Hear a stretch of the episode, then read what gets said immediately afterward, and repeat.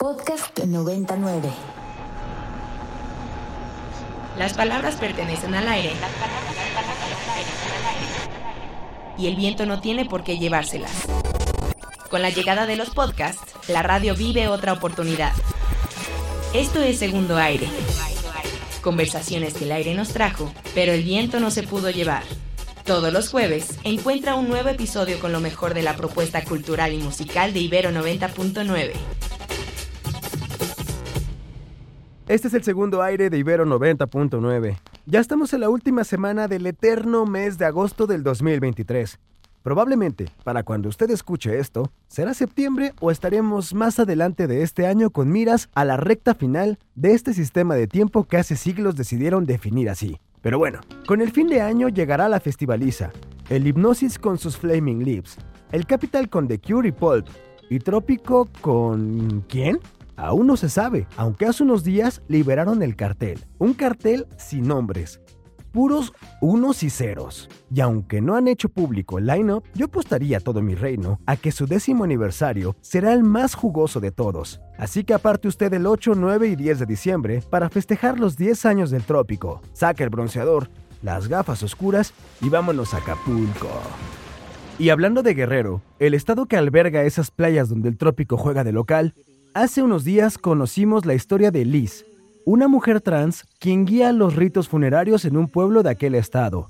En los micrófonos de Ibero 90.9, Ekaterina Sicardo habló con la antropóloga Sandra Luz Barroso y nos presentó su documental El compromiso de las sombras. El cine es un espacio para conocer el mundo, puede romper o provocar estereotipos, pero antes de que yo siga, escuchemos a Ekaterina y a Sandra Luz hablar sobre ello. Démosle un segundo aire a todo lo que hablaron en el Inspiria. Para describir el documental, que yo ayer lo estaba viendo y disfruté ampliamente no solamente la capacidad increíble que tienes de formar paisajes y, y ahorita vamos a eso, sino también la sonoridad que tienen los rezos y los cánticos y el baile que se presenta en este documental, pues habla justamente de Liz, una mujer trans que en Guerrero es quien eh, no sé cómo explicarlo. ¿Cómo si es- conduce? Conduce, es like dirige. Conduce, guía. conduce guía, ¿no? Eh, a las personas en los ritos funerarios, ¿no? Es quien dice cómo rezar, cuáles son las formas de hacer eh, los entierros de forma, no sé si decirlo correcta, ¿no? Por ahí hay una parte increíble como al, ¿qué? al cuarto del, del documental en la que ella está en la hamaca y va describiendo eh, cómo se le presentan las personas que han muerto y dicen que tienen hambre o tienen sed, si es que eh, sus familias no están haciendo correctamente los ritos funerarios, entre otras cosas. Y esta capacidad increíble que tienes de formar imágenes y escenas, me parece perdón, pero que tiene mucho que ver también con tu formación de antropóloga. Así que te queríamos preguntar eso. ¿Cómo ha aportado tus estudios de antropología a, a- a la construcción de tu cine? Sí, bueno, yo soy de la ciudad de Oaxaca, nací en la ciudad de Oaxaca y vine a estudiar antropología en la ENA y después cine. Y estudiando antropología fue como conozco la región de la Costa Chica, que bueno, es la, la región de mayor población afrodescendiente en el país. Y es a partir de, de estos estudios como antropóloga que yo voy al cine y ahora como cineasta, pues todo mi universo cinematográfico viene de, de la Costa Chica porque ha sido una creación también de vínculos afectivos muy importante a lo largo de casi 20 años.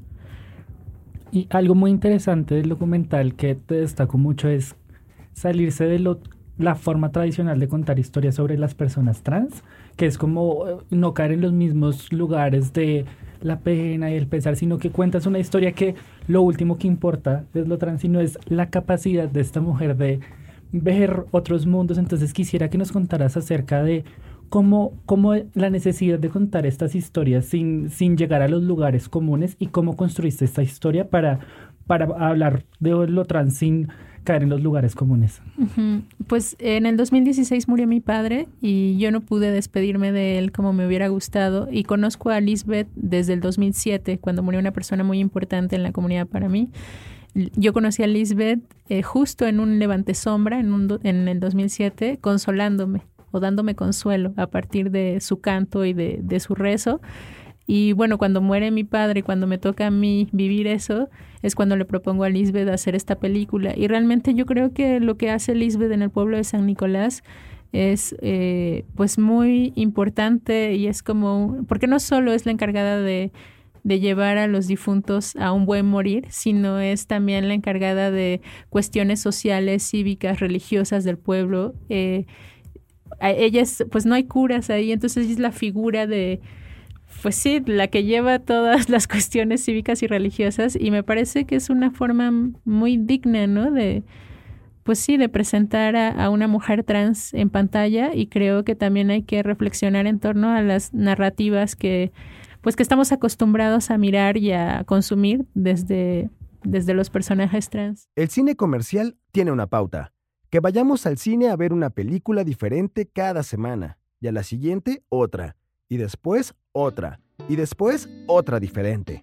Así el modelo productivo es hacer más y más y más por siempre. Sandra Luz Barroso nos cuenta sobre su propuesta de creación cinematográfica, historias locales y producciones empáticas. Esto es el segundo aire de Ibero 90.9. Ahora que, que, escuchamos tu historia, ¿no? Tan personal que tiene que se relaciona con Liz, me parece eh, muy importante hacer cabida a los afectos, que hablabas también en la pregunta anterior, a los afectos como conducto principal para la creación. Me preguntaba acerca de estos afectos y de cómo evitar la apropiación cultural y el extractivismo cuando creamos algo.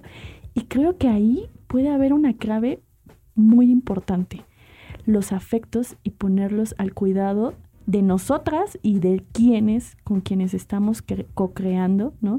Y ahí tal vez podemos evitar definitivamente la apropiación. Tú, ¿cómo observas estos procesos de crear eso a través del cuerpo, de ponerte a ti en medio y decir, esto es lo que soy y siento cuando hago algo? Sí, yo creo que como cineasta lo más importante para mí tiene que ver también con el, no, no solo el tiempo dentro de pantalla, sino el tiempo que tú puedes eh, crear, fortalecer, imaginar lazos afectivos con las personas que estás trabajando, tanto fotografiando como trabajando en, tu crew, ¿no? Tu sonidista, tu, tu equipo. Y creo que desde ese lugar eh, puedo, sí, puedo decir que confío plenamente en estos lazos afectivos que he construido a lo largo de 20 años y que pues sí, Lisbeth es, es la protagonista de la película, pero también es mi amiga, ¿no? Entonces, eh, y también no solo voy a San Nicolás con una cámara, sino también voy a la fiesta del pueblo. Y creo que desde ese lugar... Eh, el cine en el que creo y el que creo es, es a partir de esos vínculos de confianza y de respeto con, con las personas y siempre también esta devolución de la mirada, le llamo yo, cuando ya tienes el corte final o cuando ya, ya este, estás a punto de finalizar la peli, mostrársela a tus, a tus protagonistas. Y si ellos, ellas, ellas están de acuerdo con su representación también en pantalla, pues creo que pues estamos en un camino más horizontal, ¿no? Eso, ¿no? Esta parte de devolver y también justamente que nos digan si están de acuerdo o no, me parece fundamental para que no sea solo una mirada pues bastante activista a veces de la bandita que dirige, ¿no? No todas, no todes, pero a veces sí pasa esto, ¿no?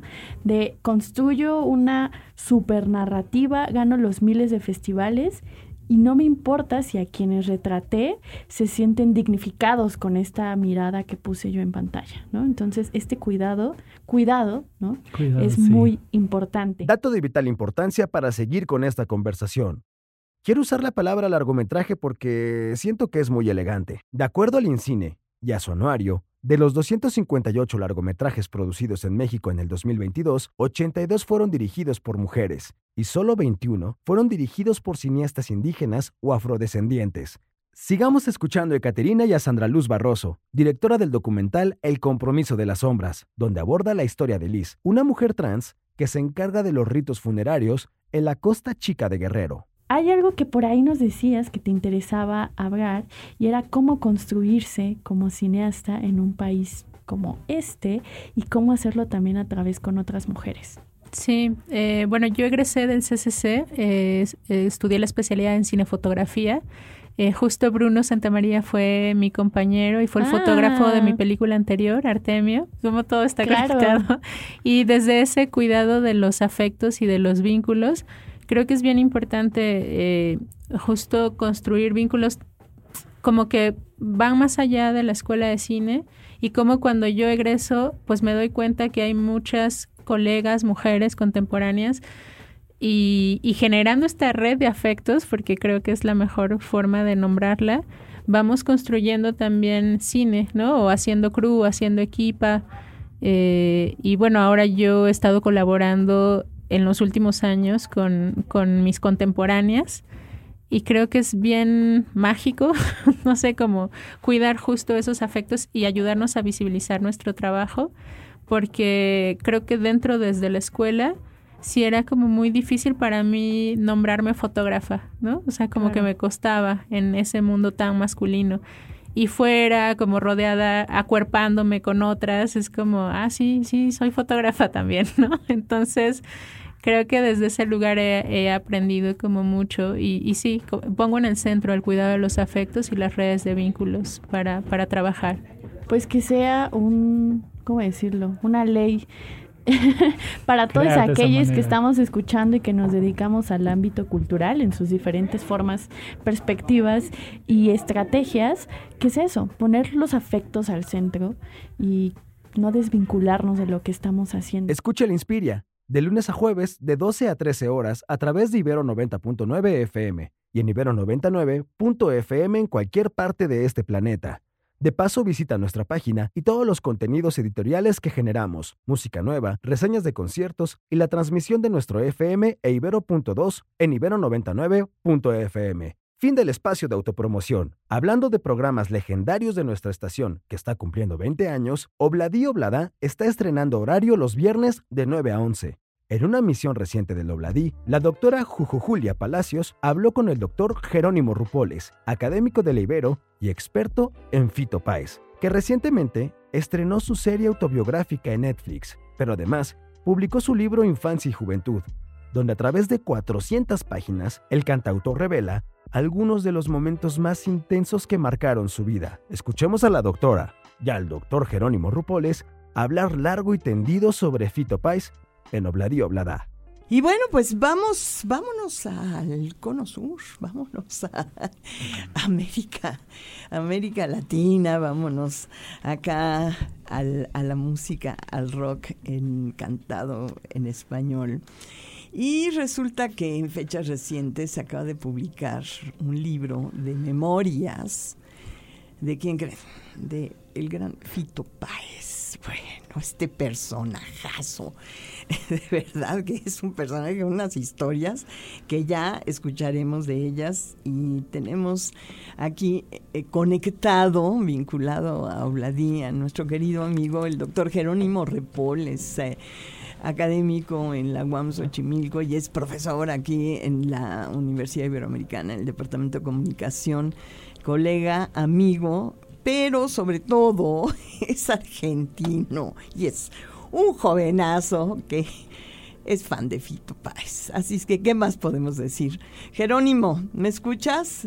¿Sí? ¿Allí andas? Perfecto, Julia. Qué bueno, ¿no? pues que nada, fan de Fito y todo lo demás. Fan de Fito y todo lo demás, sí, pues eso, eso es importante. Y qué bueno, qué bueno que estás, que estás aquí con nosotros a propósito de la publicación de este libro, del cual ya estaremos hablando más, pero, pero cuéntanos, cuéntanos tú como argentino, ¿qué significa Fito Páez para, para Argentina? Así, este emblema. Sí, sí, yo te diría que Fito es, bueno, si tuviéramos que hacer un parangón con otra pasión argentina, que es el fútbol, eh, bueno, Fito, si Charlie es, Maradona, Fito es Messi, ¿no? Ok, eh, muy bien. Sí, básicamente. No, yo diría, eh, a ver, Fito constituye el soundtrack de las últimas tres décadas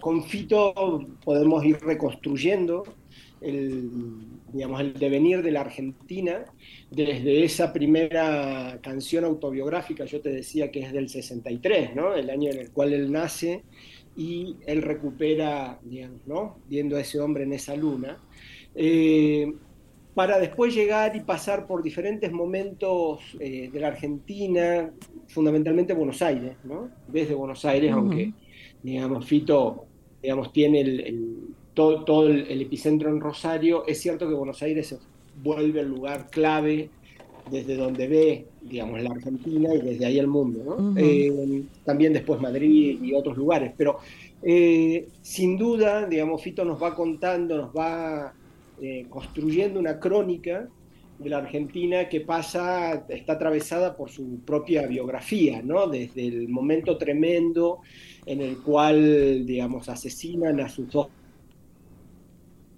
tías madres en Rosario eh, y que lo lleva a construir estos dos discos míticos de, Fito, que son Tercer Mundo y Ciudad de Pobres Corazones, eh, hasta, digamos, bueno, pasando por esta, digamos, eh, degradación social, violenta, de pauperización de la, de la Argentina con epicentro en Buenos Aires, que pasa de ese chico vendiendo postales en digamos, que relata en 11 y 6 la gran canción de Fito, ¿no? La canción, eh, al chico de la tapa, ¿no? Que, que tiene algunos asuntos pendientes y, bueno, nada, lleva la, la, 22 en el bolsillo de papel de armar, dice Fito. claro, después pasa, sí, yo te diría, digamos, llega a, digamos, a, una canción que es La Casa Desaparecida, que es muy larga, por eso te dije no ponerla, es una crónica tremenda de la Argentina, que está en el disco Abre, un disco poco conocido acá, pero me parece que es fundamental. Entonces, eh, él, como dice al lado del camino, puso las canciones en nuestro Walkman, eh, ya él el tiempo lo puso en otro lado. Eso está muy bien que, que, hayas dicho el Walkman, porque no teníamos, porque era la manera de escuchar, de escuchar la música. Pero desde antes, Fito es, eh, Fito es cassette, bueno sí, cassette y CD en el Walkman, sin duda. Sí. y disco, y, es vinilo también, ¿no? mi dealer musical, que ha sido siempre mi tío, yo vengo de una familia de músicos, del rock del interior también de Argentina, eh, y los primeros discos de Fito, digamos, eh, yo los tengo patente en vinilo, no los tengo acá, acá tengo los CD porque sigo teniendo los CD, toda la pila aquí al lado mío. Eh, pero sí, son cassettes y me acuerdo perfecto del boom, digamos que fue, por supuesto, El amor después del amor, aunque mi primer enamoramiento con Fito pasa por giros. Eh, Jerónimo, a mí siempre me intriga esta parte, así como nosotros en México tenemos una historia del rock mexicano con mucha represión por parte del gobierno y silenciamiento por años. ¿Qué pasa en Argentina y en ese contexto donde se ubica Fito Páez con la dictadura, eh, con todo este rock que está pues tratando de expresarse, pero también está siendo reprimido de otra manera. ¿Qué, qué hay? ¿Cómo, ¿Cómo se ubica Fito en esto? Mira, hay que ubicar a Fito durante la dictadura en Rosario, ¿no? que fue una de las ciudades más eh, golpeadas, ¿no? como las grandes ciudades universitarias, ¿no? y por tanto con una intelectualidad a perseguir. Pensemos también que, es el momento de la guerrilla urbana en Argentina y Rosario es uno de los epicentros. Es un Fito también adolescente, ¿no? Fito empieza a tocar muy jovencito y yo diría, Fito, si bien por supuesto que es una de las grandes figuras del rock nacional, el rock nacional, digamos, tiene esta abreva del tango y abreva del folclore y si uno escucha la... y está todo esto, Fito en ese momento... Eh, entra en el paraguas de lo que se conoce como la trova rosarina, ¿no? Encabezada por Juan Carlos Baglietto, Daniel Goldín, Adrián Abonicio, Fandermole, en fin, eh, que es un brutal, ¿no? Si pueden escuchar el, disco Rosarinos, es increíble, ¿no? Se los recomiendo, ahí, dejo una, recomendación. Muy bien. Eh, pero, eh, bueno, Fito sí, tiene una relación adolescente, viendo medio extrañamente lo que está aconteciendo, eh, y yo diría, poniéndolo en términos más amplios, eh, es extraña la relación del rock nacional porque eh, si bien hay un proceso de exilio muy fuerte de, muchos, entre ellos uno de los padres del rock nacional, como Lito Nevia, que, que viene hacia México ¿no? y pasa unos años acá, donde escribe Solo se trata de vivir, por ejemplo, ¿no? una de las canciones míticas, ¿no? yendo hacia San Luis Potosí en el marco de ese exilio, donde se exilian, digamos, ¿no? artistas y, músicos fundamentalmente como Mercedes Sosa o León Gieco, eh, y otros, Miguel Cantilo, en fin, podría Raúl Porcheto, eh, también hay una suerte de... Eh, no, se sabe nunca bien cómo explicarlo, pero entre supervivencia, tolerancia y amague en la metáfora, tanto de Charlie como de Spinetta, eh, donde, bueno, los milicos eh, sí, sabían que ahí estaba pasando algo, pero no alcanzaban a comprender qué pasaba. Eh, e incluso yo te diría, que es una de las cosas paradigmáticas, ya en el coletazo de la dictadura, cuando bueno, el desquiciado de Galtieri, que era el presidente dictatorial en turno, declaró la guerra a, Inglaterra y fracasó, evidentemente. pero bueno, con, el fracaso militar vino el fin de la dictadura también, aparejado. Eh, en ese contexto se dejó de pasar música en inglés en las radios. Sí, y, eso fue una gran ventaja. Sí. eso fue una gran ventaja porque, eh, bueno, tuvieron que salir a buscar quiénes estaban cantando en castellano y estaban estos sujetos, ¿sí? Que estaban haciendo música y claro, coparon las radios eh, y fue un gran boom del rock nacional justo en el momento más terrible de, la violencia en Argentina. ¿no? Eh, así que bueno, fue paradigmático. Yo creo que de todas maneras Fito tuvo en ese momento una relación, digamos, de extrañeza, de, sí, de represión. Ellos vivieron, digamos, la represión en Rosario pero digamos, eh, al mismo tiempo no les impidió hacer música, ¿no? Es como que había una suerte de, velo, él en el libro lo explica con mucha claridad, por ejemplo, ¿no? Como había una suerte de tolerancia, ¿no? De, mirar para otro lado de, los militares en ese momento, aunque había racias y, bueno, finalmente, digamos, hay muchos desaparecidos, ¿no? Que están detrás de esto. Claro, claro. Bueno, increíble, de verdad, porque la, la guerra de las Malvinas fue un detonante para que se produjera extraordinario rock en Argentina. Si no podemos cantar en inglés, si no podemos escuchar rock en inglés, vamos a hacerlo nosotros y vamos a hacerlo muy bien. Todos los viernes, Obladí Oblada profundiza en el entendimiento de los contextos históricos que atravesaron al rock y a la historia. No te pierdas ni una sola emisión, de 9 a 11 horas. En Ibero 90.9 transmitimos las 24 horas del día los 7 días de la semana con música, vanguardia sonora, finos clásicos y además contenidos informativos y culturales como los que acabas de escuchar. Estaremos una semana más recopilando conversaciones y el próximo jueves tendremos un nuevo episodio para ti. Esto fue el segundo aire. Yo soy Daniel Maldonado, menormente conocido como Elvis No Elvis. Hasta la próxima.